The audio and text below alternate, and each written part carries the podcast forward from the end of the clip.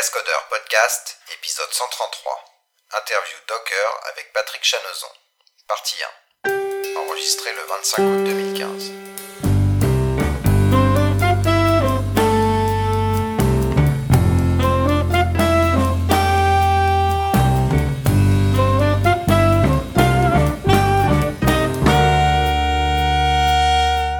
Bonjour pour cet épisode, euh, alors pas spécial mais euh, long puisque Patrick Chanezon est un bavard. Euh, on va parler de Docker et j'ai décidé de découper l'épisode en deux.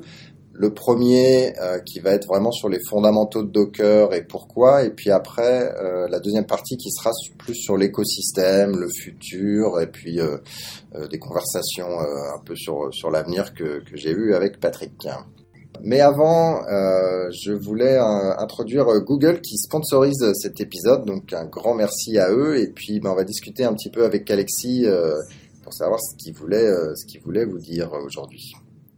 Oui, Emmanuel, bien sûr. Merci bah, d'accepter euh, de, de- de me permettre de, de partager effectivement cet événement. Il s'agit d'un événement le 13 octobre euh, 2015 euh, qui aura lieu à Paris. Euh, C'est à la Cité de la Mode, ça s'appelle les Docs également. Donc la Cité de la Mode et du Design, c'est une journée entière sur le cloud de Google, donc euh, la Google Cloud Platform.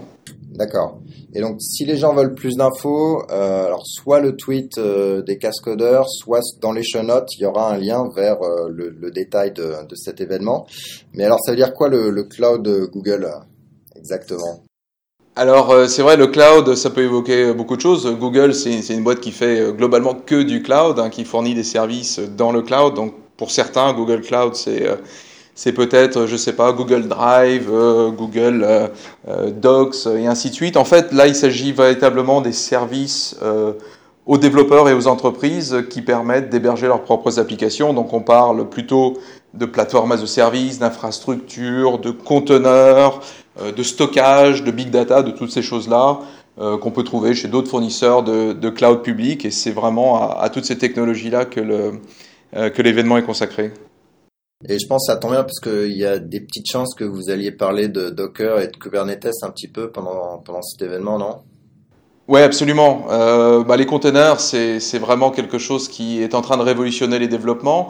Au passage, même le cloud en général, hein, c'est quelque chose dont beaucoup parlent et, et peu font encore. Je pense qu'on en est vraiment au tout début du cloud. Certains l'ont utilisé à fond, d'autres beaucoup moins. Et, en entreprise en particulier, c'est encore euh, euh, très naissant. Donc les containers, ça fait partie de cette révolution du cloud qui permettent d'avoir euh, des développeurs qui qui font leur travail, qui, le transmettent et, d'avoir euh, à l'identique euh, en production euh, un même environnement.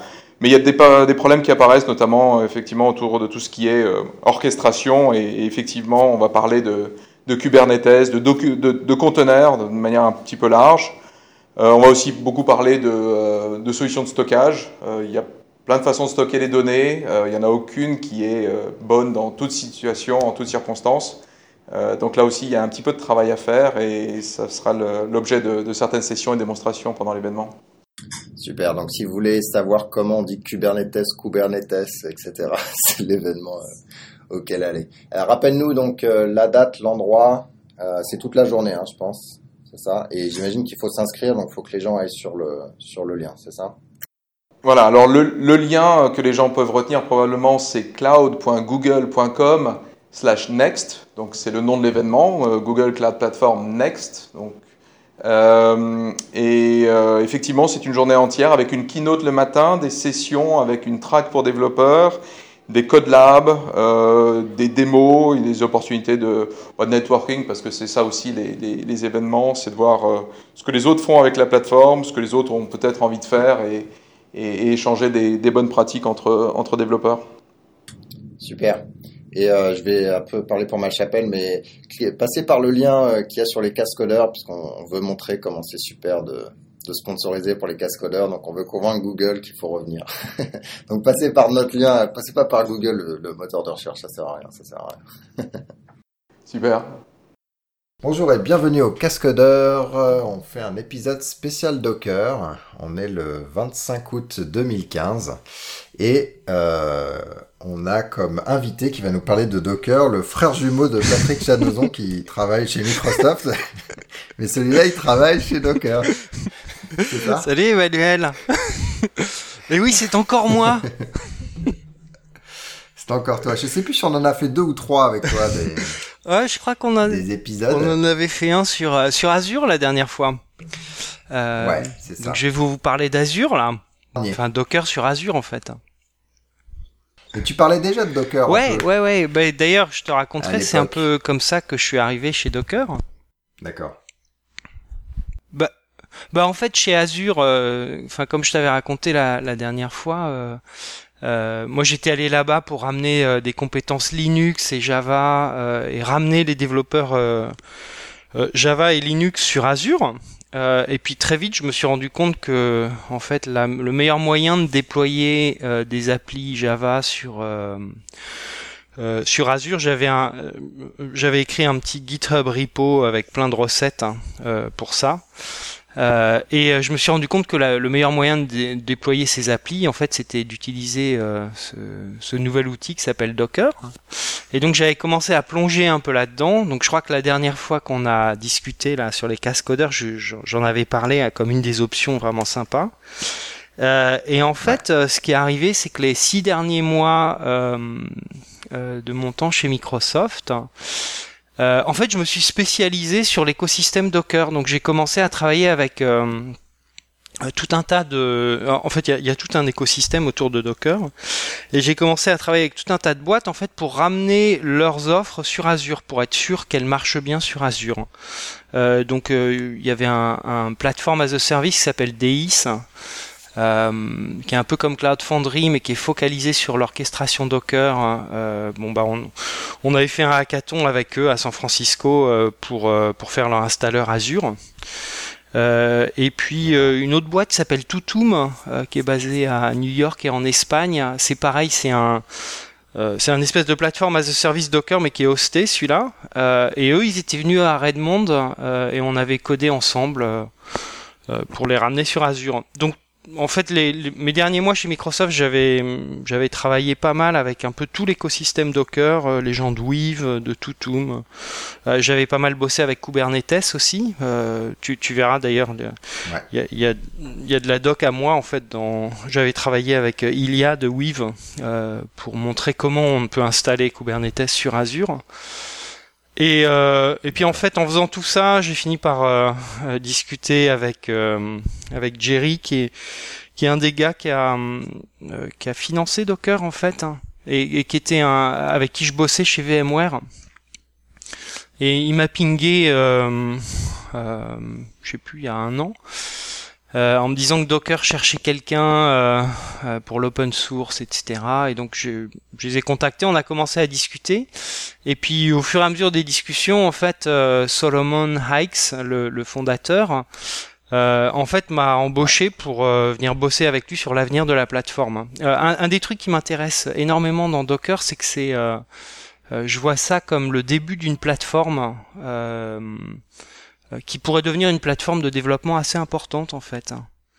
Euh, et comme euh, genre comme Java E, les, enfin Java 2E l'était à, ouais, l'époque, un truc. Ouais, Enfin, sans, sans comparaison, euh, c'est pas la même API. C'est pas les mêmes API, euh, mais ça pourrait devenir une plateforme aussi importante que Java, euh, pour notamment pour les applications distribuées. Et en fait, aujourd'hui, tout le monde fait des applications distribuées, enfin de plus en plus.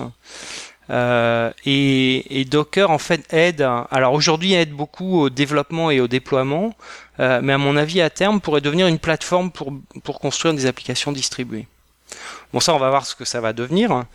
Euh, mais euh, mais il y a à mon avis un potentiel énorme pour Docker pour devenir une de ces une des plateformes importantes. Et enfin comme tu comme tu le sais, moi, les plateformes, c'est ce qui m'intéresse. Hein. Euh, c'est ce que j'étais allé faire chez, euh, chez Google. C'est ce qui m'intéressait chez Sun. Euh, Cloud Foundry, Cloud Foundry c'est pareil, tu vois. C'était le plateforme as a service que tu peux installer chez toi, là. Euh, Azure, Microsoft, c'est les rois des plateformes. Là, ils ont vraiment une mentalité de plateforme à fond. J'ai appris énormément de trucs chez eux. et là, Docker, pour moi, c'est un... c'est un, en fait un, un ensemble d'outils qui pourrait devenir la prochaine grosse plateforme de développement d'applications distribuées. donc voilà, et donc, donc je, suis, je, suis, je suis passé chez eux il y a six mois à peu près. Euh, là, là, je reviens de vacances, là, d'une semaine de vacances. J'ai l'impression euh, d'avoir passé trois ans. Euh, je, je, te raconterai un peu là. Les, les, mes premiers mois étaient super, super euh, chargés, quoi. Enfin, j'ai l'impression d'avoir fait plein de trucs. Euh, ouais. Je crois que ça fait depuis le début de ma. Explique-nous ce que tu oui. fais d'ailleurs, parce que. Ouais. Parce que on t'a connu en tant qu'évangéliste beaucoup, euh, voilà, mmh. tu, tu, ramenais du monde sur Azure, ils installaient leur plateforme, du coup ça vendait plus d'Azure, tout le monde était content. Ouais. Et là j'ai l'impression que c'est pas c'est pas ça, tu fais pas évangéliste. Oui, alors c'est ouais c'est un nouveau job en fait. Hein. Euh, euh, c'est un nouveau job. Là je travaille, en fait je suis mon, mon titre c'est Member of Technical Staff. C'est un c'est un titre qui vient de euh, comment de C'est pas loin de technicien de surface. Hein, Super. oh bah ça me va moi. Euh, oui, je nettoie le code. Euh, je nettoie le code des autres. Mm. Non, je member of technical staff en fait c'est un terme qui vient des Bell Labs. Euh, et en gros c'est euh, un, un chercheur qui travaille sur de l'innovation et qui est assez senior quoi. Euh, les gens qui étaient member of technical staff, j'ai un peu cherché là. Euh, en gros, tu avais euh, Eric Schmidt chez Sun. avant de devenir PDG de Google, il était member of technical staff chez Sun. Et Satya Nadella aussi, il était MTS chez Sun. D'accord, mais c'est les profils techniques malgré Vo tout. Voilà, donc en, en, en, fait, c'est des, c'est un profil technique de quelqu'un d'assez senior euh, qui travaille sur de l'innovation. Et en gros, euh, moi, mon rôle chez Docker, hein, donc Docker aujourd'hui, tu vois, tu as tous les produits euh, ça, ça, qui tournent, qui ont une roadmap, qui avancent assez régulièrement, etc. mais pour moi, il y a cette histoire de notion de, de, de plateforme en fait. Hein. Il y a une plateforme potentielle dans Docker hein, qui ne demande qu'à naître. Euh, et donc je travaille avec Solomon dans une nouvelle équipe euh, pour euh, en fait pour définir vers où va aller la plateforme. Donc c'est une espèce d'équipe d'innovation dont le but est de, de continuer à innover avec Docker, en fait, de pousser Docker un peu plus loin que là où c'est aujourd'hui.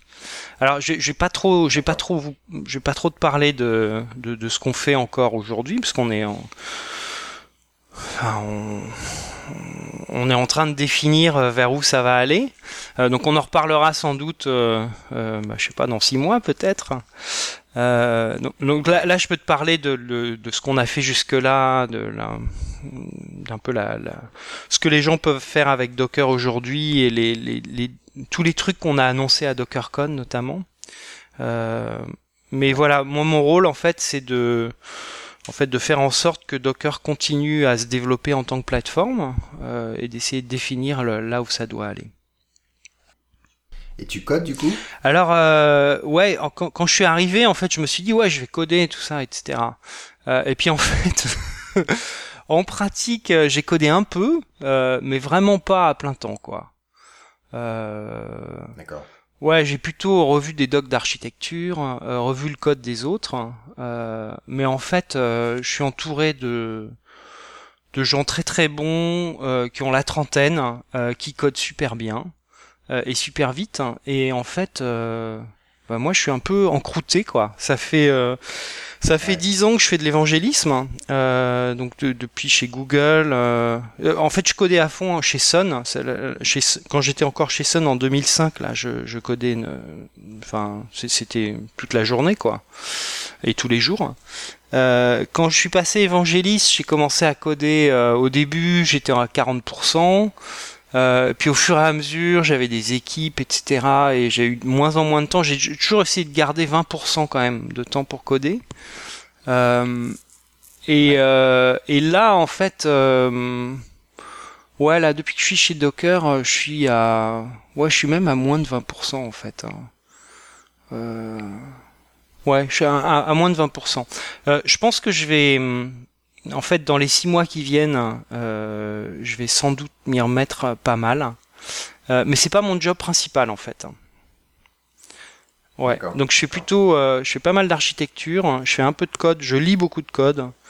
et puis je m'occupe aussi des aspects, enfin avec mon background évangéliste, d'aspects product management, raconter l'histoire, et puis de trucs dans le genre moi, je, t'en parlerai. Là, il y a OCI. Hein, euh, enfin, tu sais, on a créé une fondation, etc. Euh, donc, je m'étais occupé de lancer ce truc-là. on en parlera un peu. Ouais. D'accord. Mais voilà, c'est un job. Euh, Écoute, on va ouais, allons-y. On va, on va lancer le truc parce que là, les gens, ils, les rares qui savent pas du tout ce que c'est Docker, là, je sais pas s'ils sont encore. Ouais, ouais, bien sûr. Donc, on va, on va lancer l'introduction. Euh, du coup, Docker, c'est quoi en, quelques mots? Et puis, euh, après, juste après, tu mettras ta casquette d'évangéliste et c'est quel est ton cas d'utilisation?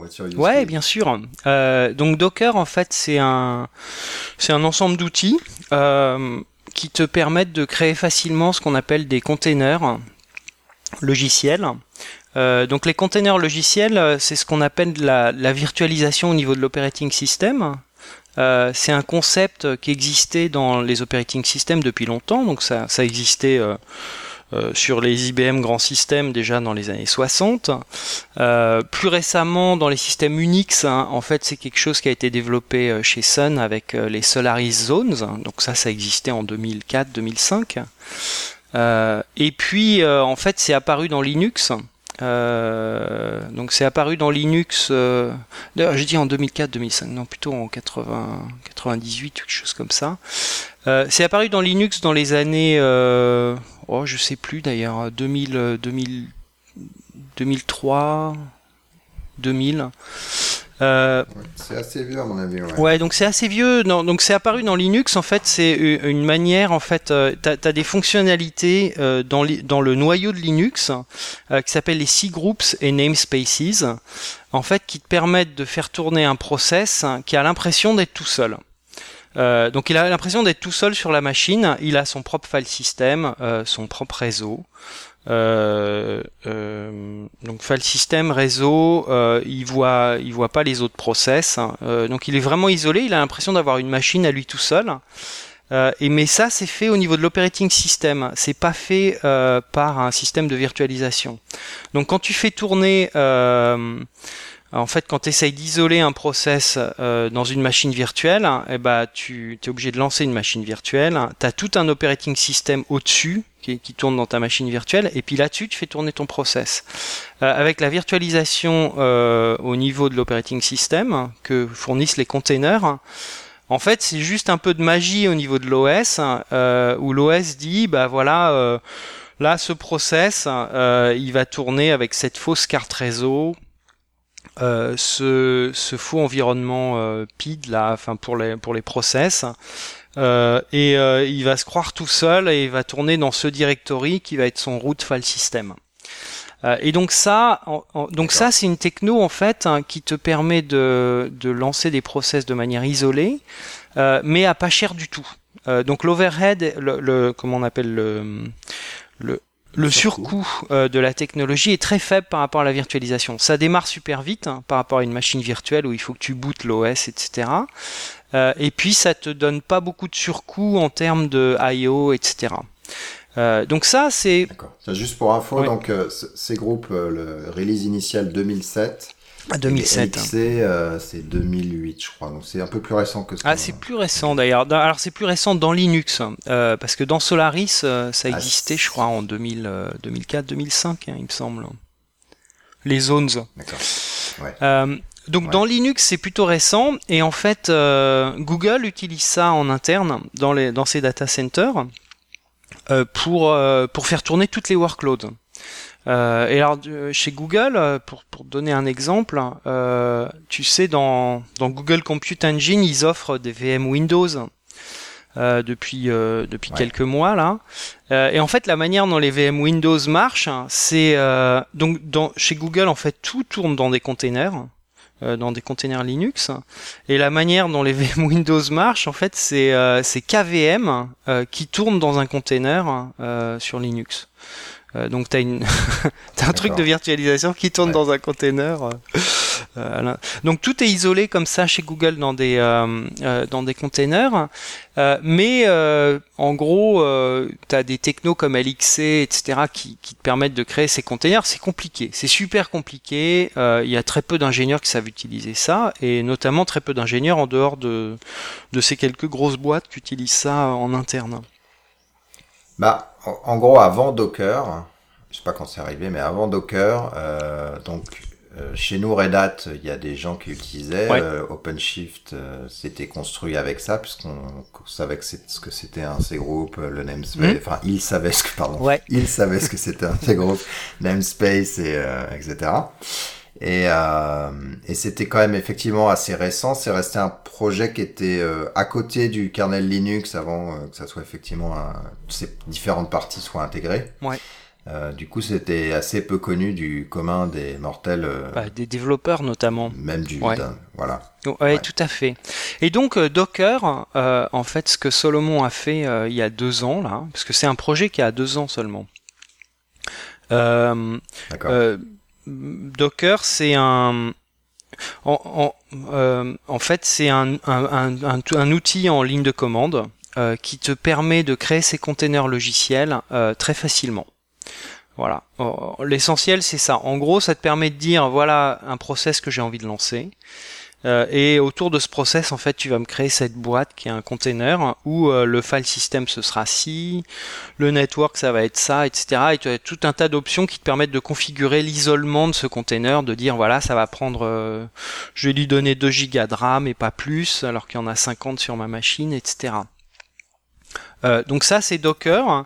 Le, en, plus de cet aspect container, euh, une des idées vraiment géniales qu'il a eu, c'est d'utiliser un. En fait, c'est de pour le pour le file system que ton container va utiliser, euh, c'est de fournir ce système de file system copy and write. Euh, D'ailleurs, comment on dit la copie sur écriture, peut-être en français. Ouais, enfin en gros ce que ça veut dire c'est que quand on va modifier un fichier, on va pas le modifier en fait, on va littéralement copier une nouvelle version entière et puis euh, le système de fichier il va dire bah voilà la version de mon fichier et puis du coup on peut revenir en arrière. Voilà.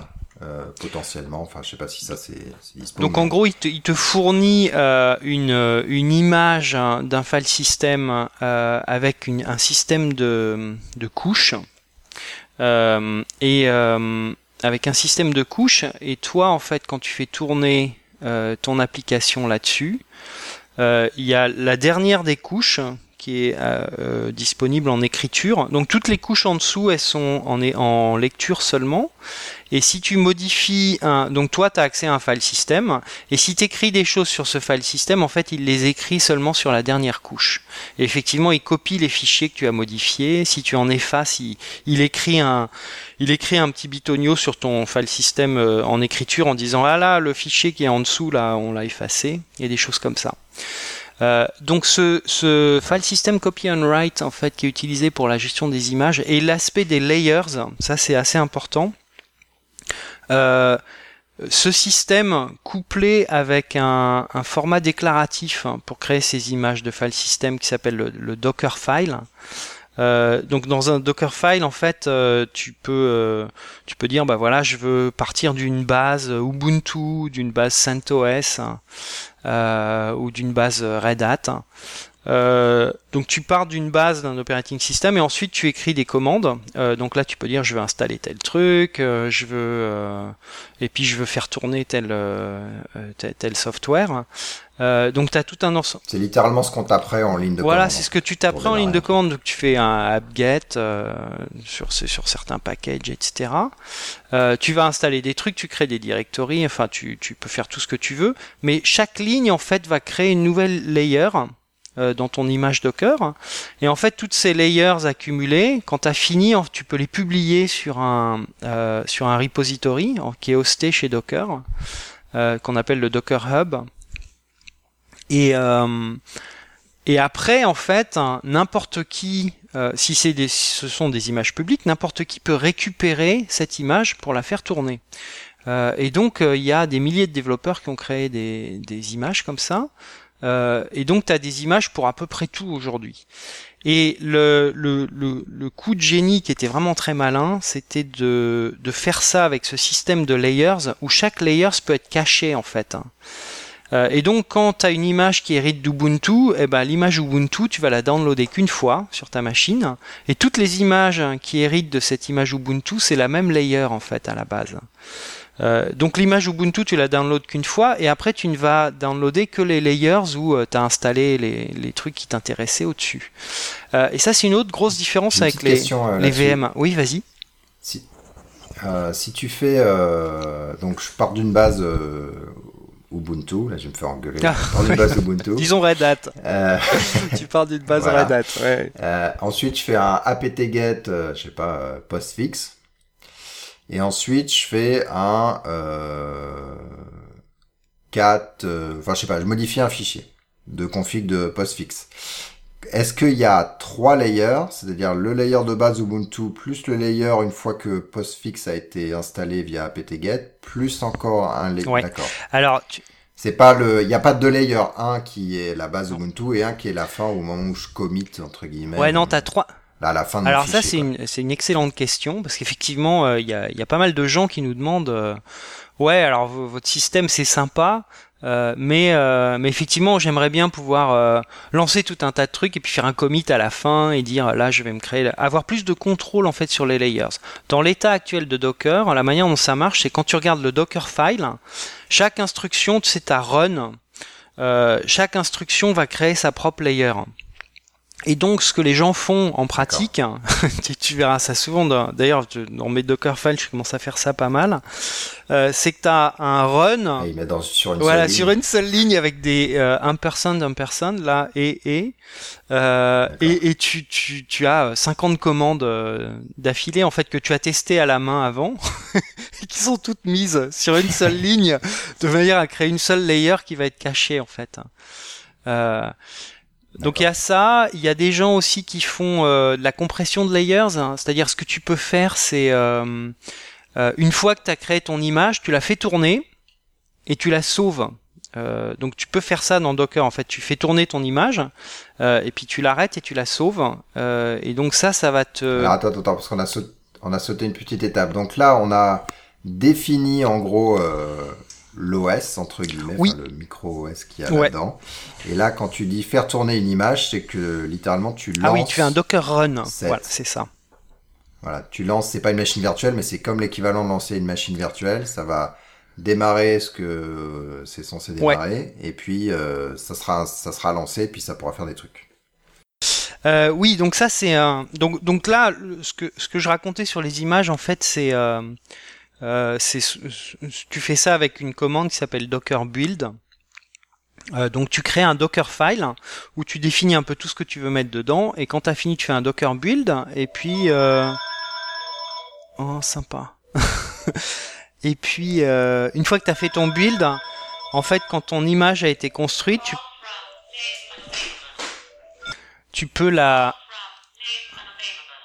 ah super euh, tu peux la, tu peux la publier.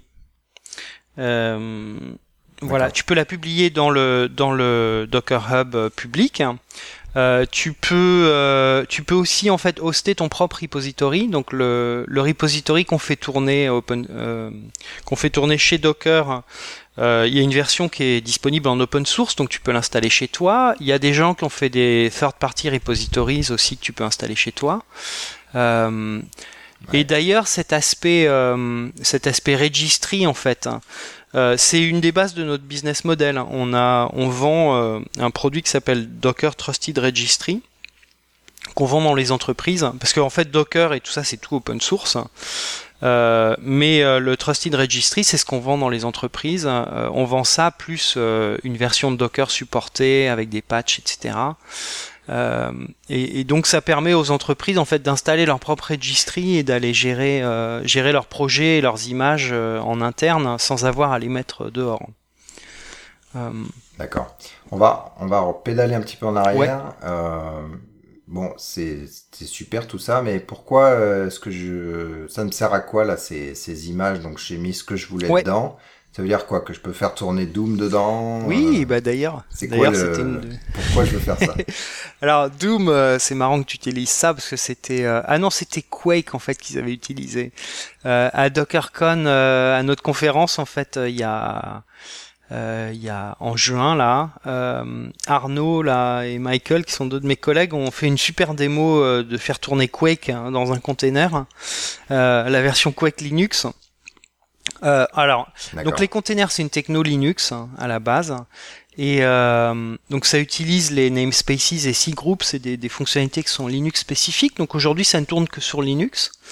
Euh, et, euh, et en fait, ça te permet de packager ton application sous forme de cette image euh, et de ce container, enfin de ce, cette image de container, et ensuite de la faire tourner euh, sur n'importe quelle euh, machine Linux hein, qui a Docker installé. Et pour moi, en fait, c'est vraiment une des raisons pour lesquelles Docker a, euh, a eu autant de succès avec les développeurs dans les deux dernières années.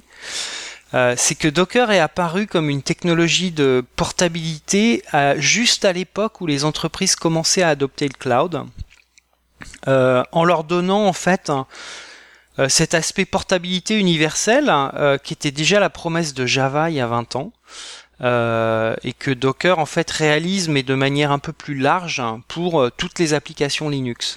C'est-à-dire souvent dans ton application en fait tu n'as pas que alors pour le, pour les javaïstes en fait pur et dur qui font leur application purement en Java, effectivement un runtime Java ça te suffit, mais il y a énormément d'applications qui utilisent bah, par exemple une, base de données euh, euh, genre MongoDB ou un cache genre Redis ou même CacheD, euh, les, les, applications distribuées utilisent de plus en plus de composants, ils sont pas tous en Java.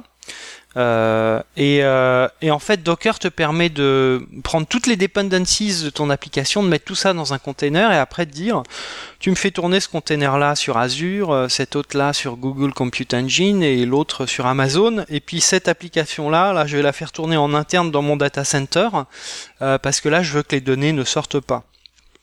Donc ce problème de portabilité des applications à travers les clouds, euh, les entreprises se le, se le, posent depuis une dizaine d'années. Enfin, moi, je, quand j'étais chez, j'ai commencé à faire du cloud chez, chez Google en, je sais plus, en 2000, 2008, 2009 peut-être, avec App Engine. Euh, et je me souviens que donc déjà il y a six ans, quoi, le quand on discutait avec les entreprises euh, de l'offre de cloud Google, hein, euh, elle me riait au nez, elle disait, euh, enfin les, les CIO et même les développeurs me disaient, nous on veut un truc qui soit portable, que je puisse faire tourner chez moi, de préférence open source. et que je puisse faire tourner chez moi de la même manière que je peux le faire tourner dans ton cloud ou dans le cloud de quelqu'un d'autre si je choisis quelqu'un d'autre. Euh, donc les entreprises voulaient cette portabilité et en fait Docker fournit cette portabilité euh, à une des pour moi il y a deux, aspects de Docker qui sont importants l'un c'est la portabilité et l'autre c'est la productivité des développeurs euh, donc pour les développeurs ça leur fournit cette portabilité et en termes de productivité Là, en fait, euh, le, gros avantage, le cas d'utilisation qui est génial, hein, c'est euh, tu commences dans un nouveau projet. Donc tu arrives dans une nouvelle équipe, euh, ils utilisent un peu de Python, du Go, peut-être qu'il y a une partie du code qui est en Java. Et euh, en fait, pour démarrer le projet, souvent en fait euh, sur les projets avant, en fait, euh, tu tapais un long README qui était soit README.txt dans le, dans le à la base du projet, soit tu allais sur le wiki de l'entreprise et tu avais 10 pages de wiki pour t'expliquer tous les trucs qu'il fallait que tu installes sur ta machine de manière à ce que ça marche à ce que ça marche sur ta machine, à ce que ça marche dans l'environnement de staging, de production, euh, avec toutes les, tous les trucs à installer, etc. Et en fait, avec Docker, euh, tout ce que tu as besoin, tout ce dont tu as besoin sur ta machine pour commencer à bosser, c'est euh, Git et Docker. Euh, donc tu fais un Git clone du projet. Euh, une fois que tu as fait ça, tu fais un Docker Compose up. Euh, et il doit y avoir un compose.yaml, docker compose.yaml dans le, dans le root directory du fichier. enfin du, du, projet. Et là, en fait, Docker va te construire toutes les images et te les faire tourner, et tu peux commencer à coder tout de suite, quoi, sans avoir à installer quoi que ce soit. Euh, donc cet aspect pour moi est relativement magique. Moi, c'est quand j'ai vu ça que je me suis dit waouh, il y a vraiment quelque chose qui va te faire gagner du temps. Euh, pour moi, le Dockerfile en fait remplace le README. Euh, donc c'est le fait d'automatiser infrastructure as code, hein, d'automatiser euh, toutes les tâches, euh, tout ce qu'on appelle le, en anglais ils ont une expression, ils appellent ça yak shaving. C'est le fait de, tu vois, de, de raser le yak, de, de, raser le yak, de raser le yak, de, passer du temps à faire des trucs qui sont pas ton projet, qui sont pas ton code, hein, mais juste pour que ça marche. Bon bah là, c'est c'est tout dans un Dockerfile et et voilà, tu t'as pas besoin d'aller dans cette complexité. En fait, tu tu bouges de la complexité euh, de setup vers le du code. Ça, c'est toujours bon. Du coup, ça me donne une bonne transition, mais juste avant, il y a effectivement, euh, et puis quand tu es fournisseur de euh, de produits qui peuvent tourner sous du Linux, Docker c'est assez magique aussi parce que tu dis au gars, bah, tu fais, euh, je sais pas si j'imagine un Docker, je connais pas les détails, mais Docker fetch euh, l'image, ouais, Docker ensuite Docker run et après tu accèdes, euh, tu fais HTTP euh, localhost 8080 et boum, ça y est, t'as, t'as l'application qui fonctionne. Exactement, ouais, c'est ça, c'est complètement magique. Hein. Euh, et quelle que soit la techno qui est derrière, faut juste que ça tourne sur Linux. Hein. Ouais. Euh, donc ouais, ça réduit quand même. ah bah ça, enfin en termes de développement server side, ça réduit pas tant que ça en fait. Ça, ça enlève juste euh, tout l'aspect euh, Windows.NET. Et encore, c'est pas tout à fait vrai parce que euh, .NET a été open sourcé il y a pas longtemps. Euh, et ils ont fait pas mal de progrès avec le projet Mono et donc euh, maintenant il y a même un container euh, euh pour les applis ASP.NET hein, qui tourne sur Linux quoi. D'accord. Et du coup, donc ma, ma transition, c'était bon, j'ai bien compris, tu essaies d'isoler et pour que le, le, gars il ait pas à se taper les étapes à la main du ouais. Mais une des solutions alternatives à ça, ça serait dire, ben, tu euh, installes VirtualBox, ouais. tu télécharges euh, telle VM, ouais. tu la lances et euh, tu ouvres les ports qui vont bien et ça y est, tu as ton système micro data center qui est déjà euh, sur, sur ta machine. Alors pourquoi est-ce que Docker c'est euh, intéressant par rapport à une VM euh, au sens ouais. classique? Alors euh, ça c'est une question super intéressante, d'autant plus que quand tu développes sur Mac, pour utiliser Docker aujourd'hui, en fait, tu utilises VirtualBox, donc tu utilises une VM. Parce ouais, dans lequel tourne dans, Docker. dans laquelle tourne Docker. Mais la grosse différence, c'est que c'est le Enfin, il y, a deux différences en fait. L'une d'entre elles, hein, c'est la taille des images, la bibliothèque d'images, etc. et l'autre, c'est la, rapidité de démarrage. Euh, C'est-à-dire pour démarrer une VM, il faut euh, une trentaine de secondes à peu près. Enfin, ça dépend des machines. Mais en gros, le démarrage d'une VM et l'overhead en termes de le, le, comment le surcoût en termes de mémoire euh, est assez grand en termes de mémoire et de temps de démarrage. Euh, pour démarrer un container, c'est à ouais. peu près immédiat, quoi. Notamment en développement, c'est quelques millisecondes. Euh, Bon après la VM, tu peux la sauver et l'état, ça, ça démarre pas en 30 secondes, ça démarre en sais pas, 5. Ouais, ouais, ouais. Moi, je sais pas mesurer. Ouais, mais c'est ça. Tu bootes pas l'OS. Ouais, alors effectivement, tu peux sauver l'état de ta VM, il va récupérer cet état, il le redémarre, mais effectivement, ça prend quand même quelques secondes. Euh, un container, c'est pouf, ça démarre tout de suite. Euh, alors, il y, a des, euh, y a des projets super intéressants, notamment de VMware. Euh, c'est Ben, Ben Corey, c'est un de mes anciens collègues de VMware qui fait ça. Euh, ils ont un projet qui s'appelle Bonneville, euh, qu'il a démontré à DockerCon. Euh, il, était, alors il n'a pas eu de session, mais euh, il était dans le, euh, comment, dans, dans, dans, les gens qui faisaient des démos, et euh, c'est la démo la plus impressionnante que j'ai vue.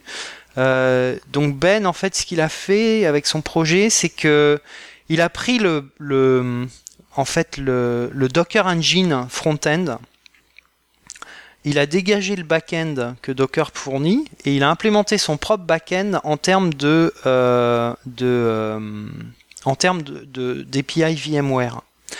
Donc au lieu d'utiliser les namespaces et cgroups, il utilise des primitives VMware. et au lieu d'utiliser des layers d'un file system copy on write, d'un file system copy on write Linux,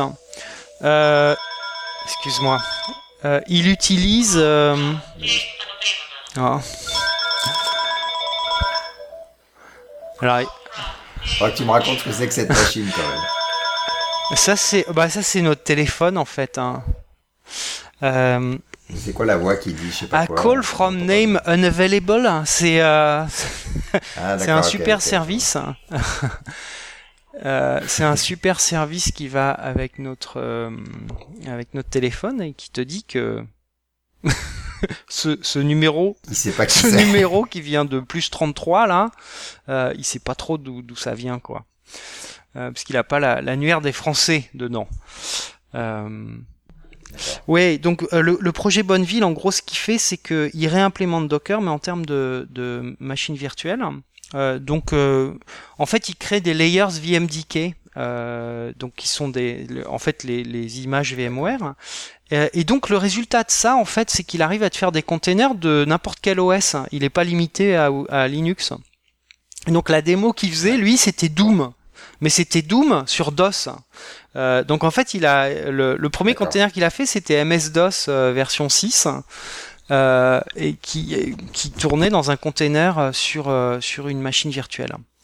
Euh, donc l'hyperviseur devient l'hyperviseur devient l'OS qui installe qui est, qui est, Docker en fait et après tu euh, les VM deviennent les containers euh, Docker, enfin les images euh, qui ont été Voilà, les VM deviennent ton back-end en fait pour Docker.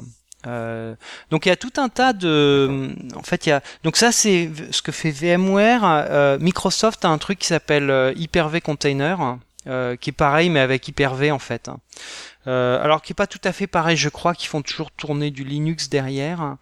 Euh, T'as aussi un truc super intéressant qui est sorti la semaine dernière, c'est les parce que Docker jusque là c'était que des technos Linux, euh, mais euh, Microsoft en fait a sorti euh, Docker pour Windows, le Docker Daemon pour Windows la semaine dernière. donc ça c'est en preview. Euh, et là, en fait, eux, ils ont réimplémenté le backend de Docker en termes de primitive Windows. Donc, au lieu d'aller taper dans les namespaces et cgroups, ils vont taper dans des fonctionnalités système de Windows qu'ils ont rajouté dans Windows, euh, euh, qui, qui donnent le même genre de niveau d'isolation. Et donc ça, ça te permet de créer des images Docker pour des applications Windows. donc là, c'est du pur Windows. ça tourne pas sur Linux. Ouais, Juste pour être précis, donc euh, c'est les mêmes types de fonctionnalités avec cette euh, isolation, voilà. Euh, ce, ce, container, etc. Par contre, si je fais un apt-get, ça va pas bien se passer ah bah parce non, que ça...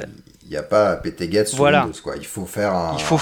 une commande PowerShell. Ah ou, ouais, bah faut, faut retrouver là, le command.exe. Euh... Donc là, ton... alors ce qui est rigolo, c'est que j'ai autoexec.bat voilà. et config 6 quoi. tu fais du euh, tu copies euh, autoexec.bat sur euh, c2 points euh, backslash. Euh, donc Ouais. là, c'est du, c'est vraiment du Windows euh, en mode ligne de commande. euh, et euh, mais par contre, ils ont la même interface. Donc c'est toi quand tu utilises Docker, c'est la même API hein, pour causer un Docker daemon qui est sur Windows euh, que de causer un Docker daemon sous, sous Linux. Et donc ce que ça, Mais on perd la portabilité dont tu parlais quand même, qui était de dire je prends mon appli, je la dockerise et après n'importe quel Docker euh, de OS peut la faire. Oui, tourner. alors oui et non. Euh, C'est-à-dire, euh, euh, oui et non. C'est-à-dire, en termes de portabilité, en fait, ça te, ça te donne de la portabilité à travers les clouds hein, ou les infrastructures qui causent Windows. Euh, mais effectivement, tu peux pas Ouais. le mettre sur, tu peux le mettre que sur une machine qui fait tourner euh, Windows quoi en dessous. Euh, mais on a le même problème avec le. En, en ce moment, Docker en fait est en train de s'étendre. Donc là, pour l'instant, on avait Linux, maintenant on a Windows aussi. Euh, on est aussi en train de bosser sur euh, l'aspect multi-architecture. Euh, donc tu as les gens qui font tourner Docker sur ARM maintenant avec le Raspberry Pi. Euh, donc ça c'est pareil en fait tu vas tu vas compiler tes applis pour ARM euh, ou pour Intel. Euh, en fait et, et je crois qu'il y a les gens d'IBM qui travaillent euh, sur euh, PowerPC aussi. Euh, donc il y a il y a tout un pour ma PlayStation. ouais, non, pour euh, et puis sur le, euh, je crois qu'ils, je crois qu'ils font tourner euh, Docker sur les mainframes aussi maintenant. donc t'as, en fait, as, le, le, projet se développe dans, dans plein, de, disons le l'API hein, et le, la notion, les notions qu'il y a dans Docker, la notion de de packager tes applis avec un format déclaratif qui est le Dockerfile hein, et ensuite de les faire tourner de manière isolée, en fait, s'applique dans plein de contextes différents. Euh, et en, voilà. Alors, petit, petit point d'ailleurs là-dessus, parce que euh, moi, euh, j'ai découvert euh, les prix des VPS au VH et depuis, j'en lance un par jour. Enfin, j'exagère. ouais. Du coup, tu vois, tu t'essayes un truc, ça te coûte 2 euros, euh, t'as raté, bon, tu, tu le renouvelles pas le mois d'après, Ouais. Et euh, je me suis dit quand même, c'est chiant d'avoir à se taper à la main euh, le README, qui est euh, mon, mon pour installer ma Debian propre avant d'installer des trucs spécifiques, par exemple. Et du coup, bon, j'ai fini par avaler la, la balle, comme on dit en anglais, ouais. et euh, je me suis mis à Ansible, qui est finalement un truc déclaratif qui dit voilà l'état dans lequel je veux finir. Ouais.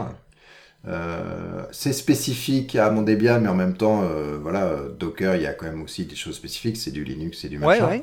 Du coup, bon, c'est fonctionnellement, on, on, parle un peu la même chose. C'est beaucoup plus lent, par contre, euh, j'imagine, puisqu'il n'y a pas tout ce caching de, de layer dont, dont tu parlais.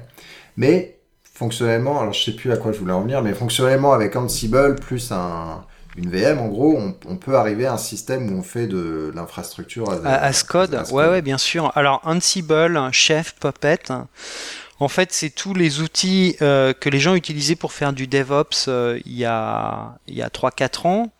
Euh, et en fait, pour moi, qui sont en train d'être euh, alors soit soit remplacé, soit complémenté par Docker. Hein. Euh, J'ai vu des entreprises en fait où euh, ce qu'ils faisaient, c'est que alors, Ansible j'aime bien, c'est vraiment super bien fait. Où ce qu'ils font, c'est qu'ils ont ils ont leur recette Ansible. et en fait, ils utilisent les recettes Ansible pour construire leur Docker Images. Euh, donc en fait, dans, dans leur image, ce qu'ils font, c'est qu'ils font tourner des, des, des, recettes Ansible pour construire l'image.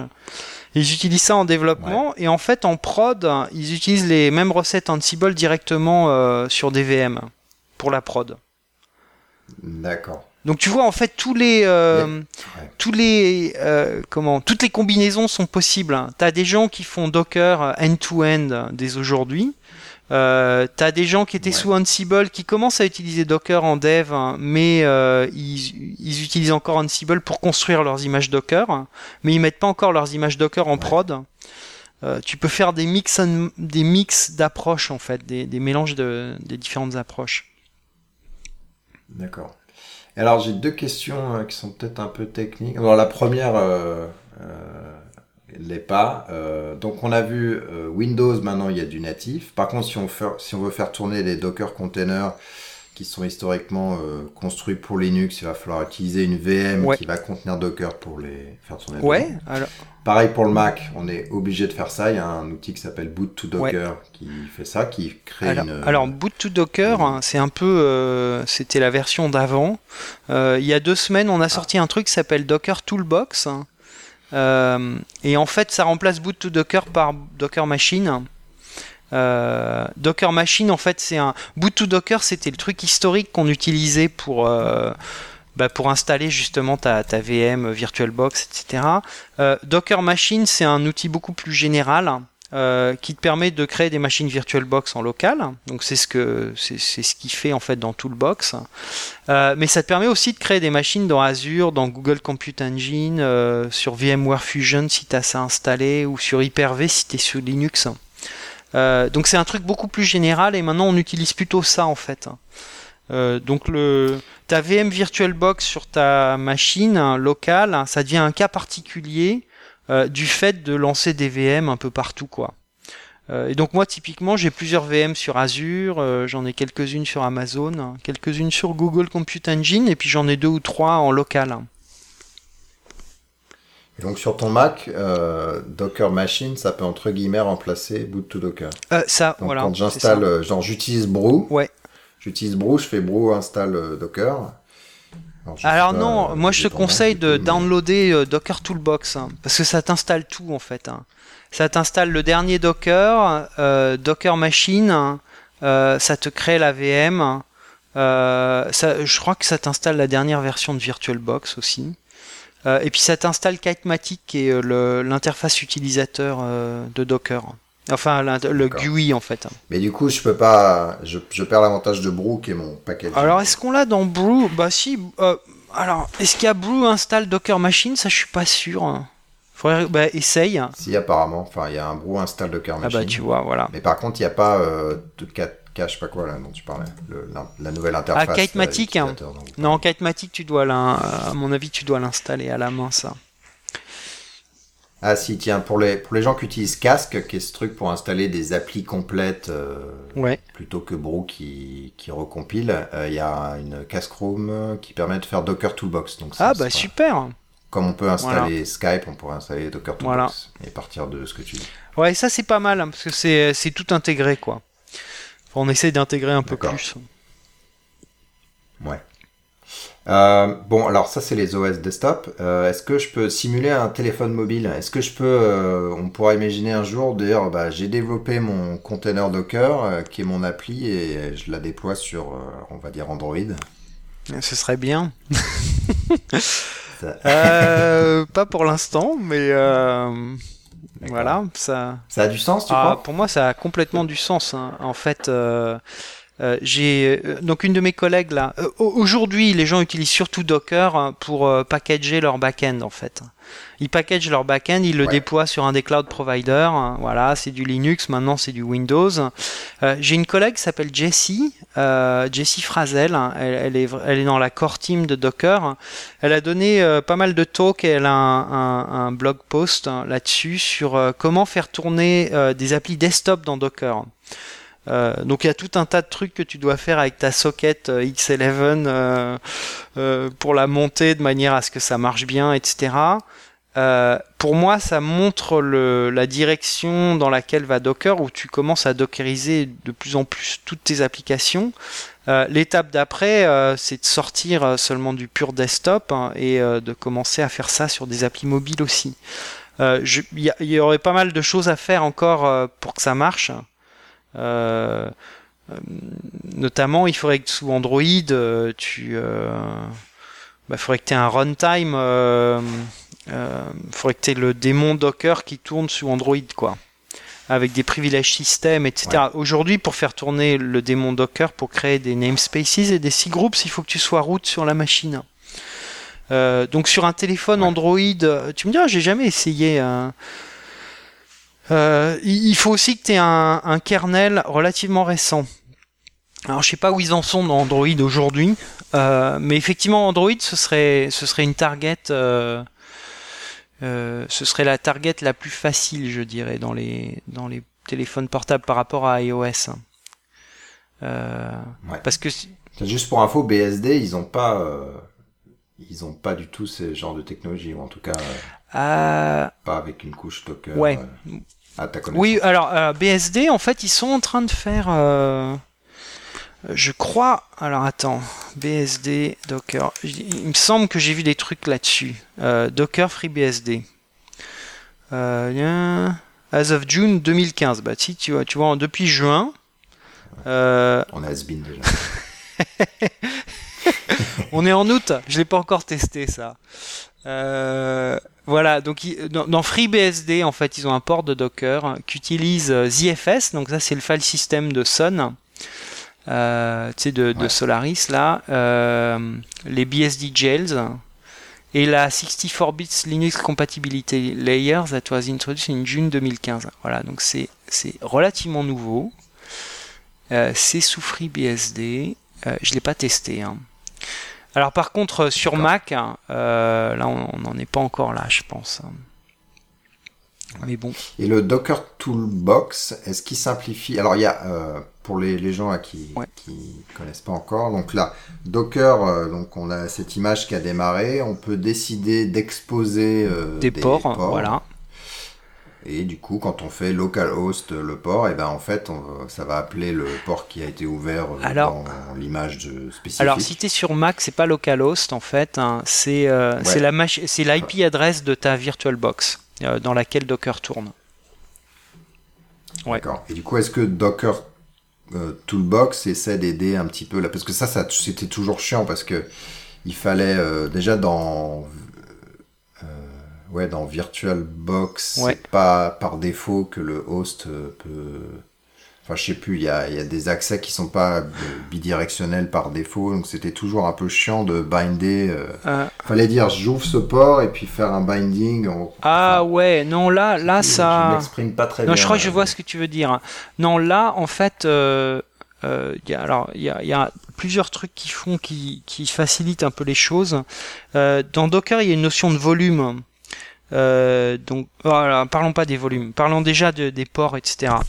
Euh, donc, quand tu, quand tu, effectivement, quand tu fais, un Docker run de ton container, euh, en fait, ce qu'il fait, c'est que il regarde dans ton Docker file, hein, dans ton Docker file, en fait, tu exposes des ports. Et donc tu peux dire j'expose le port 8080 pour mon appli Java. Euh, bon, ensuite quand tu fais un Docker run, tu peux overrider, euh, enfin tu peux, euh, comment on dit, tu peux, euh, euh, tu peux prendre le, tu, Tu peux faire du NAT en gros en disant Ouais, euh, tu- tu- en fait ça sera 80-81. Voilà, que- c'est 80-81 que je Ouais. veux mapper sur 80-80 qui est dans le Dockerfile. Euh, et donc c'est ce port-là qui va être exposé sur ta machine VirtualBox, sur l'IP adresse de ta VirtualBox. Donc tu vas sur l'I, tu fais Docker machine, le nom de ta machine, donc Docker VM euh, espace IP. Donc ça, ça te donne l'IP adresse. Et puis euh, ensuite, tu mets cette IP adresse avec le port que tu as spécifié et ton appli est là en train de tourner.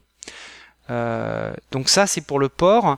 Il y a un truc qu'on rend un peu plus facile, euh, je crois, dans les versions récentes, c'est pour VirtualBox. Euh, quand tu utilises des volumes dans Docker, tu peux monter un, un en fait un, un path sur ton file system local, sur ton host, dans le dans le container. Euh, le problème, c'est que quand tu fais ça sur un Mac, en fait, c'est un path qui est sur VirtualBox. Donc en fait, ce qu'ils font par défaut quand ils lancent VirtualBox maintenant, c'est qu'ils te demandent ton slash user slash Emmanuel euh, dans euh, enfin ton home directory dans la euh, dans la machine virtuelle Linux qui fait tourner ton Docker. Donc ça veut dire que en gros les les les mounts que tu fais marchent. Voilà. Par contre, c'est un peu lent. Du coup, faut pas que j'installe n'importe quelle image Docker parce qu'il pourrait me sucer mes données et les Oui, envoyer. euh, sur Ou alors Internet. faut changer la config de VirtualBox pour lui dire euh, euh, monte que Un sous- un un sous-directory, sous- tu ouais. vois. Voilà. Ouais. Bon, il y a, il y a un défaut là-dedans, c'est que c'est un, peu lent. Euh, le, le, le mount à travers. VirtualBox est un peu lent. Donc j'ai vu des gens qui faisaient des trucs assez sympas où ils faisaient du AirSync.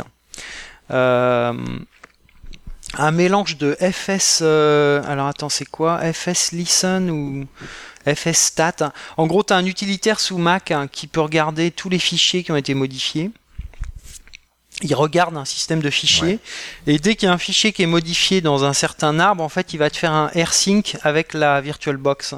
Donc comme ça, ton, le code que tu es en train d'éditer, il sera toujours à jour de l'autre côté et t'as pas besoin d'utiliser le mount. Ça, c'est pas mal aussi. D'accord. Voilà.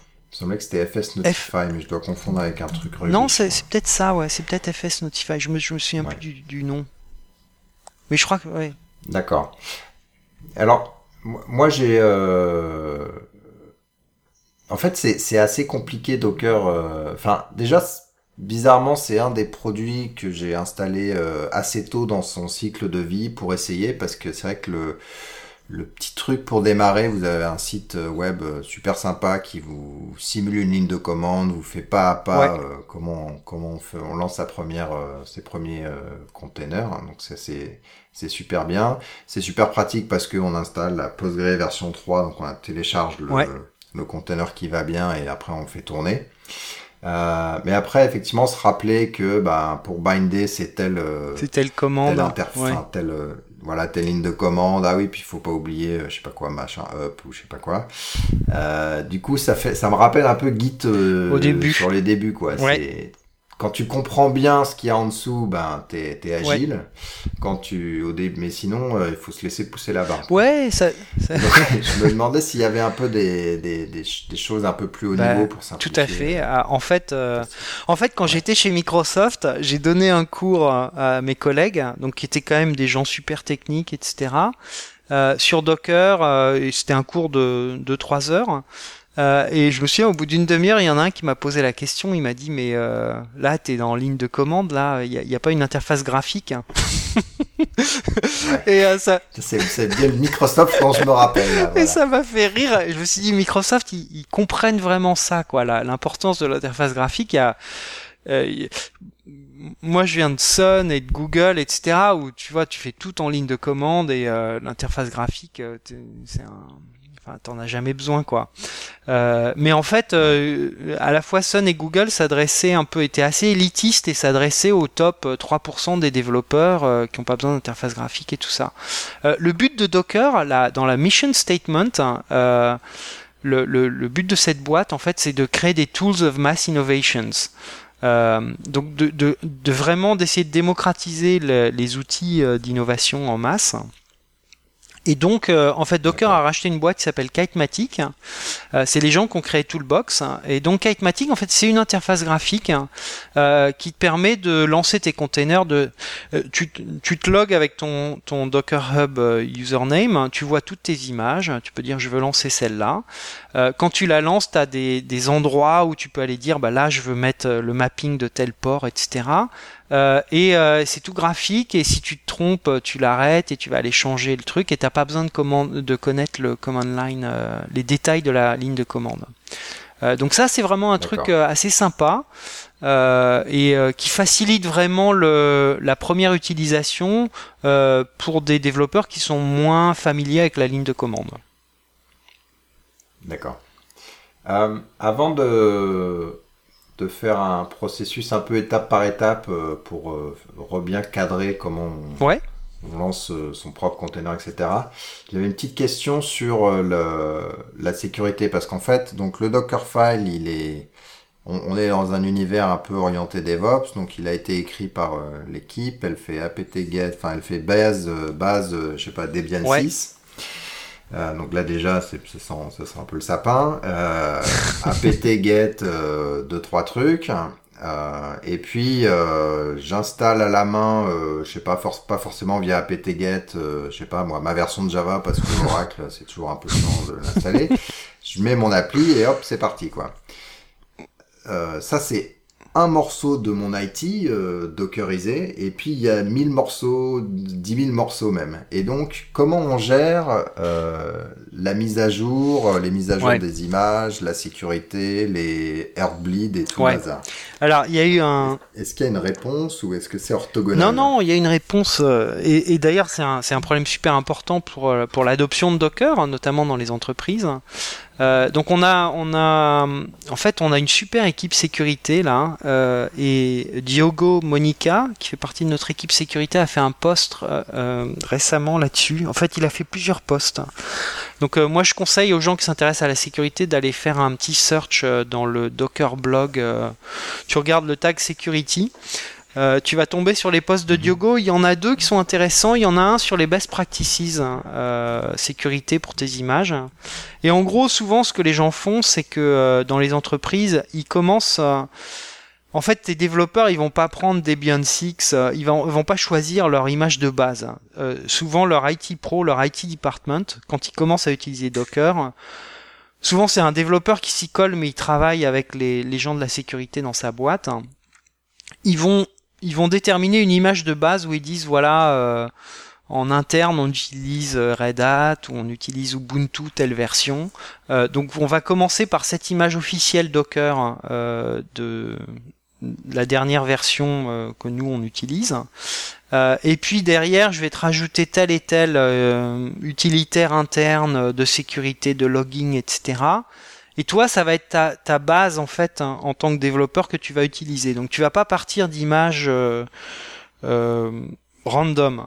Et en fait, il y a de la même manière que pour les VM, euh, tu as des gens qui gèrent les update systèmes, etc. Bah, tu as des gens euh, dans un système dockerisé en fait qui vont gérer ton image de base euh, et être sûr qu'elle est patchée pour Heartbleed et que tu utilises la dernière version de l'image officielle. Les images d'operating system de base qui sont officielles chez Docker, en fait, elles suivent les updates des, des distros upstream. Donc quand les gens update, hein, euh, elles sont updatées sur le euh, dans le sur le Docker Hub. Euh, mais par contre, il faut qu'il y ait effectivement des gens, si jamais tu crées ta propre image de base dans une entreprise, qui fassent évoluer en fait ces images au dernier, à la dernière version. Et puis il y a un autre aspect, c'est les outils d'audit. Donc là, Diogo a créé un outil d'audit. En fait, le fait d'avoir tous tes trucs sous forme de Dockerfile, hein, ça te permet d'aller créer des outils qui vont dans ton GitHub interne, hein, qui regardent tous les Dockerfiles et puis qui les évaluent pour des vulnérabilités. Donc on a, on a des utilitaires qui permettent de faire ça. Mais c'est euh, type safe entre guillemets ou parce que je vois bien un truc où il se dit tiens s'il a installé euh, OpenSSL euh, du coup je vais aller d'une manière ou d'une autre vérifier la version parce que je sais que Heartbleed ça a planté. Du coup il fait un grep OpenSSL ou un truc dans ce goût là ou est-ce que euh, c'est un peu plus, je sais pas comment vous systématisez, ouais. voilà. Euh, alors ça, j'ai pas creusé, je sais pas ce qu'il fait exactement dans son dans sa vérification, euh, mais je crois qu'il regarde toutes les vulnérabilités qui ont été documentées, il, il les teste, hein. parce que tu sais, tu peux faire tourner l'image et puis tu vas tester si si elle est vulnérable ou pas, quoi. Ouais, tu peux faire ça. Et du coup, pour pour revenir, euh, donc je vois bien, euh, on revient dans un cadre assez familier si on dit bon ben je pars sur une Red Hat Enterprise Linux. Mhm. En plus, ils ont leur système satellite ou je sais pas quoi. Du coup, ça va me pousser les updates. Euh, la vie est belle. Mon IT, ils comprennent comment ça se gère. Je suis imposé de faire un, un YUM ou un, je sais pas comment ils appellent ça autrement maintenant, mais pour installer, enfin mon RPM pour installer spécifiquement euh, telle version, et puis si le repo euh, n'a pas le, le, truc, ça plante. Donc là, au moins, je suis dans un univers clos euh, assez, assez protégé. Mais après, là, ce qu'on voit, c'est qu'il y a aussi des gens qui essaient de faire les images les plus, les plus petites possibles. Une image de base, la micro-image de base, qui, elle, pour le coup, n'aura pas de repo vérifié avec des cycles de vie de sécurité assez classiques. Ouais. Et du coup, là, on est un peu plus dans le flou, c'est ouais, on est un peu plus dans le flou et en même temps, tu réduis la surface d'attaque. Euh, donc ce qui est un, mouvement assez intéressant, je trouve, en ce moment, euh, euh, qui va vers les, ce qu'on appelle les unikernels, en fait, hein, où tu, construis ton... En fait, as un, operating system qui devient une librairie de ton application, quoi. donc ce que les gens font, en fait, c'est qu'ils utilisent des utilitaires hein, qui te permettent de voir exactement ce que tu utilises dans une distro ou bien ils utilisent des langages genre, Go, euh, où euh, tu construis des images minimalistes, hein, où il y a vraiment que ton appli et ce qu'elle utilise. Et tout le reste, tu le dégages. Donc ça te fait des images beaucoup plus petites, hein, et aussi avec une surface d'attaque inférieure. Alors ça dépend des technos que tu utilises pour créer ces images minimalistes. Hein. Euh, si tu crées une image minimale, mais qui part d'une distribution que tu connais, euh, en fait, là, c'est plus facile. Hein, enfin, d'un point de vue sécurité et connaissance de ce que tu as dedans, bah, tu as juste un truc de base et tu as enlevé des choses. Euh, ouais, tu peux te réappuyer sur les repos qui sont restés. Voilà. Euh, Donc là, tu peux t'appuyer sur les, les, repos classiques. les gens qui construisent des trucs à partir de zéro, là, là, effectivement, tu connais moins de choses, mais en même temps, tu as une surface d'attaque bien moindre. Donc là, après, les, compromis, en fait, les entreprises vont choisir en fonction de leur politique de sécurité. Euh, voilà. Tiens, et je saute encore de sujet. Il y a, un mythe qui euh, dit voilà, euh, en fait, un Docker, c'est un seul process. Ah ouais. Enfin, une image Docker, c'est un seul process. Et du coup, bah, quand on a littéralement un seul process, c'est super. Mais si on a des, des, services qui sont un peu plus compliqués, euh, postfix, etc., avec plusieurs démons. Comment on fait C'est la zouille. Ouais, alors c'est pas tout à fait la zouille, en fait, tu peux le faire. Hein. Euh, donc il y a, y, a des, y a des images, euh, genre, je crois que c'est Fusion Passenger, qui sont assez grandes et qui te permettent de faire ça en fait, où ils ont plein de process dedans qui tournent déjà. ils ont mis un système d'init à l'intérieur de ton image Euh, c'est pas la, la, philosophie Docker en fait, c'est de mettre un process hein, et puis euh, si tu as besoin d'un autre process, bah tu tu crées un autre container et tu l'attaches au container existant, euh, soit par IP, soit tu partages un volume. Hein, euh, mais voilà, tu, tu, crées des containers différents. Mais c'est tout à fait possible techniquement de créer des containers avec plusieurs process. Euh, donc dans ces cas-là, faut regarder des images de base genre Fusion Passenger. Moi j'ai eu, donc on a eu la discussion en interne, on parlera après des polémiques, mais ouais. Euh, du coup, le gars disait, ouais, ce qui est important, c'est qu'en fait, t'as qu'un seul process qui démarre, mais après ce process-là, il peut créer des sous-process. Enfin, c'est, ouais. il, peut, tant qu'il contrôle ces, ces process-là, tant que c'est le process pair, si j'ai bien compris. C'est ça. Euh, on peut créer d'autres, d'autres, d'autres sous-process. Donc, on peut euh, bidouiller un peu, ouais. bah, en mettre un init minimaliste qui va lancer le post PostScript qui euh, en tant que sous-process et du coup voilà. euh, chaque, et qui, chaque autre truc sera des sous-process. Et qui joue le rôle de PID1 à l'intérieur du container en fait. Hein. Euh, Voilà. Là, un, Bon, j'ai rien compris à ce que tu as dit, mais non, enfin c'est c'est lui, c'est lui le père hein, et donc quand les process vont mourir, c'est lui qui va aller les ripper pour qu'il n'y ait pas de zombies en fait. hein. ouais. Euh, Ouais. Voilà. Donc, euh, on va reprendre le processus là d'étape par étape. Donc, je veux euh, un web server et une base Ouais. de données, d'accord? C'est c'est mon appli web Ouais. normal. Euh, donc, euh, j'installe Docker. Donc, si je suis sous euh, un OS euh, Linux récent, euh, il y a des chances que je puisse faire un- une installation de Docker assez rapidement avec un apt ou ce que tu veux. Euh, ensuite, il faut que je construise une image. donc- alors, comment ça Alors se tu passe crées ce qu'on appelle un Dockerfile. Euh, donc euh, ça s'appelle Dockerfile avec un D majuscule. C'est un readme en gros, hein, littéralement. Enfin, c'est du texte. Ouais, c'est du texte. Euh, donc dedans, tu commences par une directive. donc c'est un format déclaratif. Donc tu commences par from, et puis tu mets l'image de, euh, de qui tu hérites. Donc il y a une notion d'héritage dans les images. Euh, et de qui tu hérites, en fait, ça va être une image officielle hein, euh, qui est dans le Docker Hub repository. donc là, tu peux mettre from Ubuntu ou from Red Hat. hein. Voilà. Et puis tu, en fait, les images ont des tags, etc. Il y a des versions, donc tu choisis la version que tu veux. Donc moi, typiquement pour mes applications Java, je fais from Java 2.8. Et donc ça veut dire euh, je veux je veux hériter de l'image officielle Java euh, en version 8. Euh, parfois, quand je veux compiler, euh, j'utilise plutôt une, une image où il y a Maven, euh, donc il y a où il y a Java 8 et Maven. Mais donc voilà, tu, tu commences par cette directive from, et puis après tu fais des run commandes. Donc tu fais run euh, apt update euh, and euh, apt get euh, tous les packages que tu veux, et puis alors là tu peux en, tu peux en coller euh, bah, 50 sur la même ligne. Ça va te créer une seule layer. Euh, donc tu fais tourner un peu tous les, tu installes toutes les choses que tu veux installer, tu crées des directories, euh, éventuellement tu dis je veux euh, euh, dans tel directory il y aura un volume, euh, donc ça donne un hint à la personne qui va utiliser ton Dockerfile que euh, ils peuvent monter un directory sur leur machine dans ce directory là. Qui, va- être utilisé par ton application. Donc tu peux monter par exemple l'endroit où va y avoir les logs. Ça, tu peux l'exposer comme un volume. Euh, donc comme ça, ton, ton container, hein, parce que ton container, quand il meurt, hein, en fait, euh, toutes les données qui étaient dessus disparaissent. Euh, donc la, la- et ça, c'est un, c'est un des changements de mentalité que les gens doivent faire quand ils passent au container. En fait, c'est de l'infrastructure euh, immutable. hein.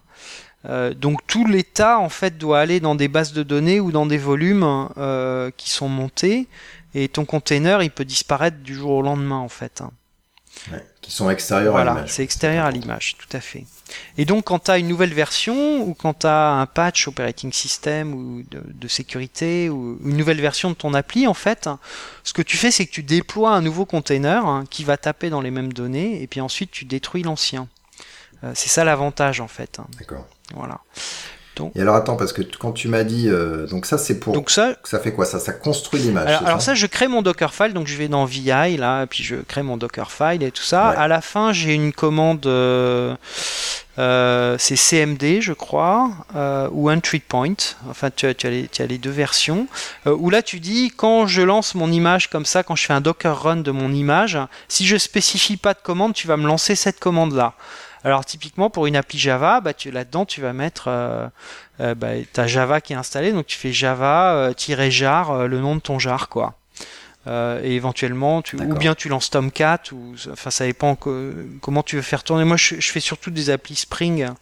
Euh, donc je les, je les compile sous forme d'un jar et puis je fais des java-jar euh, le, nom de l'appli. Éventuellement je lui passe des paramètres euh, à l'appli, de genre par exemple des, là, où va être ma base de données ou des choses comme ça. Et là je le passe sous forme de variable d'environnement. et donc quand je vais faire un voilà donc ça c'est mon image et mon image et si tu veux je t'enverrai un lien vers j'utilise toujours une appli que fait qu'a fait Josh Long là de, de Spring euh, comme exemple, et récemment, je lui ai envoyé un patch avec euh, un Docker Compose file et un Docker file hein, pour son appli, pour la compiler et pour la faire tourner. Euh, donc pour montrer un peu un exemple de ce qu'on peut faire dans une appli Java qu'utilise MongoDB, quoi. donc à quoi ressemble le Dockerfile, à quoi ressemble le Docker Compose. Donc euh, une fois que j'ai fait tout ça, en fait, je fais un Docker build. Hein. Euh, alors Docker build, je peux faire tirer T pour lui donner un tag, hein, lui donner un nom. Donc euh, mon alors moi je les appelle chanson slash trucmuche hein, slash le nom de mon application. Donc si je les tag comme ça, en fait, ce que ça va faire, c'est que voilà. Et, puis ensuite espace point. Donc ça, ça veut dire le ce qu'il y a dans mon construit ce qu'il y a dans mon directory courant. Donc là, il va prendre le Dockerfile. C'est là où il va chercher le Dockerfile. Il va chercher le Dockerfile et toutes les références que tu vas faire quand tu fais du add ou copie de fichiers euh, qui sont dans ton code vers l'image, il va les prendre dans le directory courant. Euh, donc voilà, ça c'est euh, donc tu fais ton Docker build. Une fois que tu as fait ton Docker build, tu fais tu peux faire un Docker push. Alors Docker push, en fait, il va pousser ton image vers le hub où les gens vont pouvoir le récupérer si c'est une image publique. Euh, tu peux aussi faire un.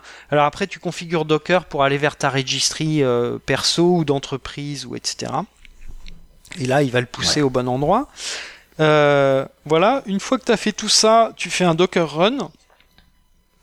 Alors, attends, je regarde un peu le, le texte que tu avais. Donc, Comment passer des variables à l'image? Alors voilà, ma, base de données par exemple, on, y a répondu, tu, tu les passes sous forme d'environment variable. Donc quand tu fais un docker run, tu fais un minus i, euh, un, tiré e, euh, et puis tu peux passer des, des, variables d'environnement qui vont être passées au process qui va tourner. Donc là, le, par exemple, l'URL de ma MongoDB database.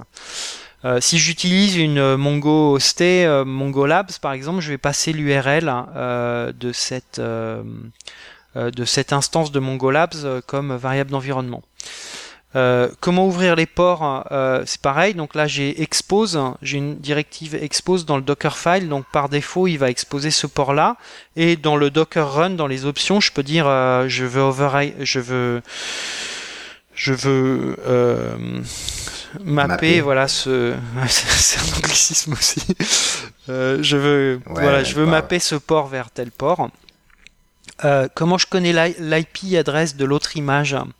Euh, Alors alors attends, attends, avant ça, parce que là il y a, y a, deux ports. Parce qu'en fait, moi, ce que je veux vraiment exposer en tant que à l'utilisateur final, c'est le port du, du serveur web qui est dans un ouais, une image. tout à fait. Donc celui-là, c'est ce que tu as décrit. Mais il y a aussi le port de la base de données. Euh... Alors, alors, c'est là que ça devient. Mais que je veux pas forcément exposer. Alors que tu veux pas forcément. Mais je veux l'exposer quand même au serveur web. Alors là, on a un truc. Euh, alors là, il y a plusieurs méthodes. Euh, tu as l'ancienne méthode qui s'appelle les Docker Link. Donc le Docker Link, en fait, tu peux, tu vas lancer ta base de données séparément et tu vas créer un lien entre les deux containers. Et là, en fait, hein, l'autre container, le, le container qui, qui, à, qui t'a fait le lien, il va avoir accès à cette base de données, mais personne d'autre. Euh, donc ça, c'était l'ancienne méthode. Euh, la nouvelle méthode, en fait, c'est qu'on a un système de networking dans Docker.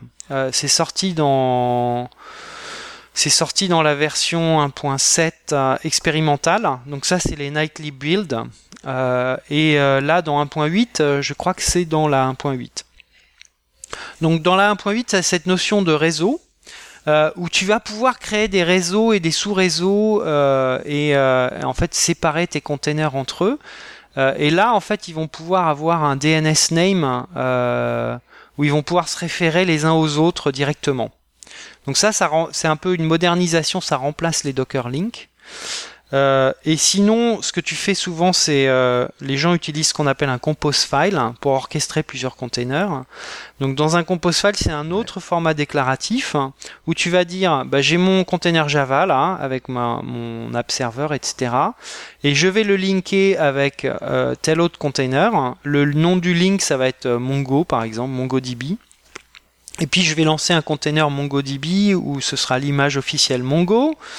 Euh, ils s'appellent MongoDB et ils sont linkés entre eux. Et donc euh, dans mon Dockerfile euh, euh, et puis tu peux passer des variables d'environnement. Et donc si tu regardes le, le compose file que j'avais envoyé à Josh, en fait c'est ça qu'il utilise.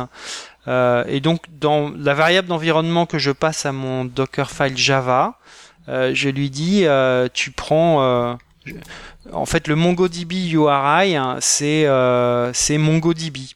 C'est le link que je viens de définir en fait, hein, avec le port qui a été ouvert euh, sur, ce, sur cette machine-là. D'accord. Euh, ça, est-ce que ça marche uniquement si les images tournent sur le même host? Euh, Alors, alors attends, laisse-moi réfléchir. tout le monde me suit. Oui, oui, oui, tout à fait. Il y a une machine. Enfin non, mais je vais j'explique pour, pour les autres. Oui les, autres qui écoutent, euh, qui écoutent dans le futur.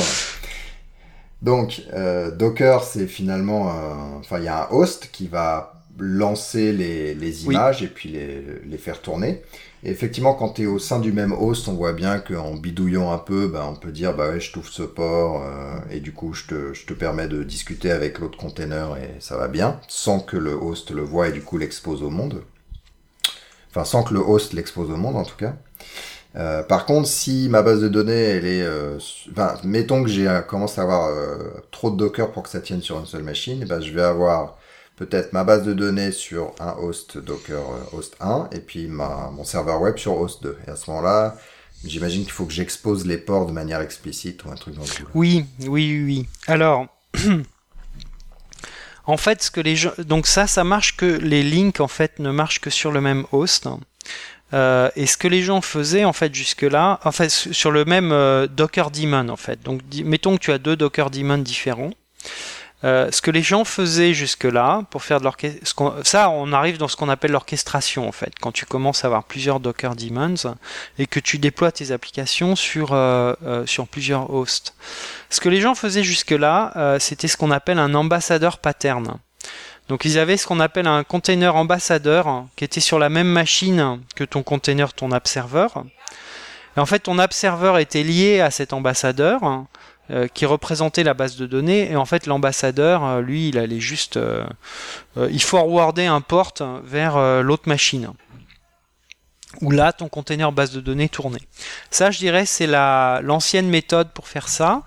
Euh, la nouvelle méthode avec le Docker Networking, networking a été introduit exactement pour ce genre de use case.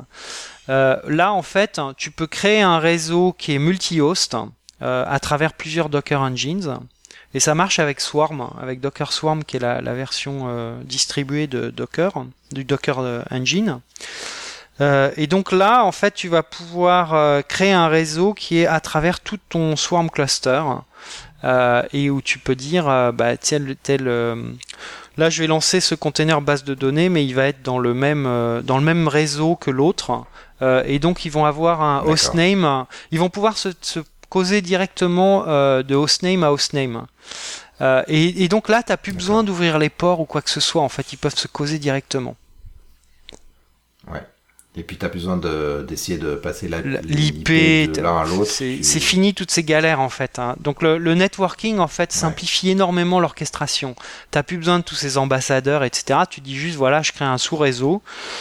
Et dans ce réseau, en fait, va y avoir euh, bah, mes 10, mes, mes 10 front-end, euh, mon back-end, base de données, mon cache, etc. Et ils seront tous dans le même sous-réseau, en fait. Et les autres les verront pas, quoi. D'accord. Voilà. Donc ensuite, euh, j'avais comme question, comment on partage les fichiers entre Docker et le monde extérieur bah, On a vu, tu, tu montes en fait. tu montes un, volume, ouais, c'est ça. Et, et c'est d'ailleurs comme ça aussi que tu partages les fichiers entre plusieurs images Docker. Oui. Oui, oui, donc tu peux, euh, tu peux avoir euh, plusieurs, enfin plusieurs containers en fait hein, qui montent le même volume. Donc après, faut faire gaffe à les histoires d'écriture et de lecture, etc. C'est enfin, tu vois, si c'est distribué, faut pas que tout le monde écrive en même temps, etc. Euh, mais voilà, c'est une manière en fait d'avoir une appli qui crée des logs, par exemple, et puis un, un log engine euh, qui va pomper les logs et qui va les mettre ailleurs dans une base de données distribuée. Ouais. Euh, ensuite, quand je redémarre, bah, je perds mes données qui n'ont pas été montées dans ces volumes. Ouais. Ouais, donc ça c'est vraiment un truc à comprendre, c'est que bah, il faut mettre tes images dans des volumes. il faut mettre pardon tes données dans des volumes et c'est ça que tu vas backuper en fait. Hein. Voilà, c'est ça. Et du coup, les images, j'ai pas vraiment à les backuper parce qu'elles sont, elles sont jetables, littéralement sans état, euh, voilà. Et donc elles sont dans euh, DocHub ou en tout cas avec mon Docfile, je peux les reconstruire. Tu peux les reconstruire. Souvent, tu les construis, tu les mets dans Docker Hub ou bien dans une euh, dans Docker Trusted Registry ou dans. Il y a, d'autres versions commerciales. Hein. Il y a K.io. Euh, ou bien tu as le registry open source que tu peux installer en interne aussi. Sinon, tu imprimes le Dockerfile et tu mets dans ton portefeuille. oui, c'est ça. Et, du coup, à un moment là, tu t'es emmêlé les pinceaux en disant bah, c'est Chanezon slash euh, trucmuche. Euh, ça, c'est un nom un peu spécial qui te permet de pousser par défaut dans Docker Hub, c'est ça? Oui, c'est ça. Et du coup, euh, de partager l'image avec d'autres gens. Ouais, parce que si tu veux pousser ton image dans Docker Hub, il faut que ça s'appelle Chanezon en fait. D'accord. non, c'est. Chanezon, c'est mon username. Docker Hub. Donc, euh, toi, tu auras Emmanuel Bernard, euh, euh, ou je, ne sais pas quel, quel nom d'utilisateur tu as sur Docker Hub, mais en gros, tu peux préfixer ton, ton truc. Tu peux préfixer ton tag par ton nom d'utilisateur, et à ce moment-là, si tu es logué sur Docker Hub, quand tu fais un Docker push, il te le pousse là-dessus, quoi. et donc, ça permet après à tout le monde, ça te permet de le partager avec d'autres gens. Euh, soit des gens de ton équipe si tu fais une image fermée, pas publique, euh, soit, euh, soit avec tout le monde euh, pour des images open source. et là, tu peux les partager avec tout le monde et n'importe qui peut faire un Docker run de ton image. Ok, cool.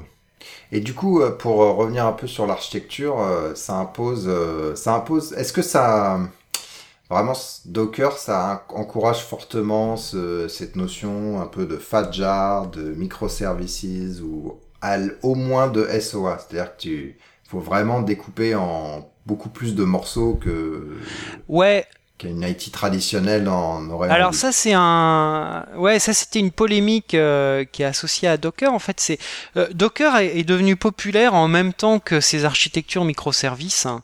Euh, mais en fait, t'es pas obligé. Tu peux comment Tu peux mettre ton monolithe hein, euh, où t'as tout euh, dans ton application qui tourne sur un app server euh, dans un dans un Dockerfile et dans un container. Hein. donc par exemple, WebLogic et Oracle, la base de données Oracle, il y a des containers pour ça. Donc tu peux faire tourner ton serveur d'appli WebLogic dans un container. Hein.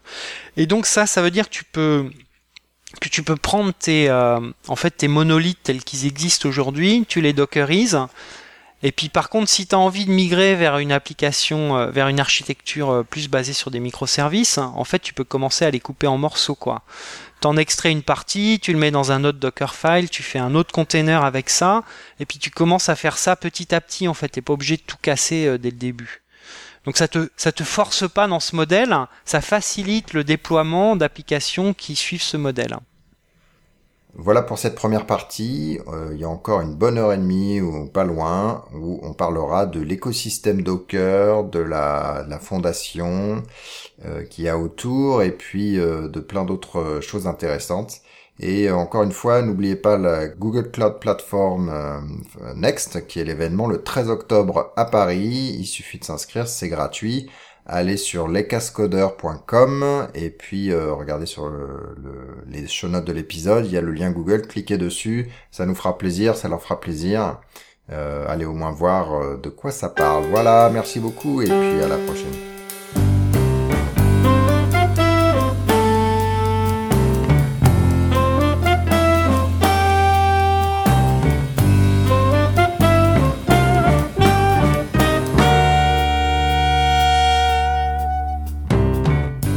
Thème musical est le thème numéro 3, gracieusement offert par podcastem.com. P-O-D-C-A-S-T-T-H-E-M-E-S.com.